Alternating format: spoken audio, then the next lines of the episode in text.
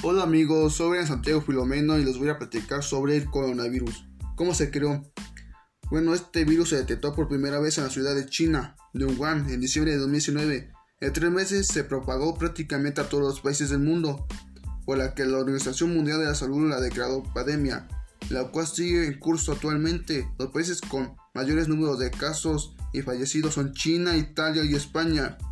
Bueno, esta se transmite de una persona infectada a otra a través de gotas de saliva expulsadas al toser y estornudar, al estrechar la mano, a tocar un objeto o superficie contaminada con el virus, también al contacto de flujos de personas o objetos infectados.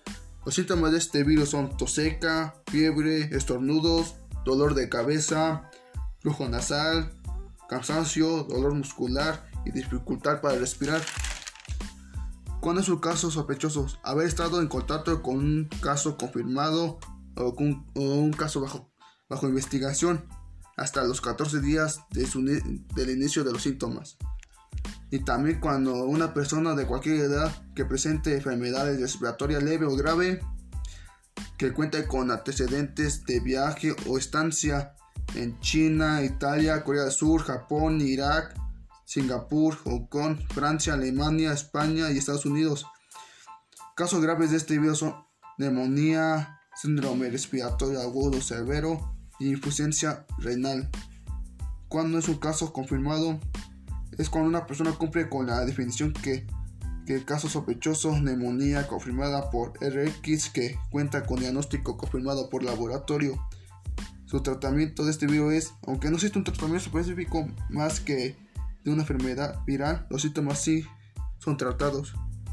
Bueno, si presentan síntomas del COVID-19 o el coronavirus, es importante acudir a la unidad de salud más cercana a de tu domicilio y no es bueno automedicarse. Una de las recomendaciones para esto es, es evitar reuniones sociales, asistir a fiestas y no realizar actividades sociales. Bueno, y también es lavarse la mano muy seguidos, usar cubrebocas si tienen tos, gripe o por precaución.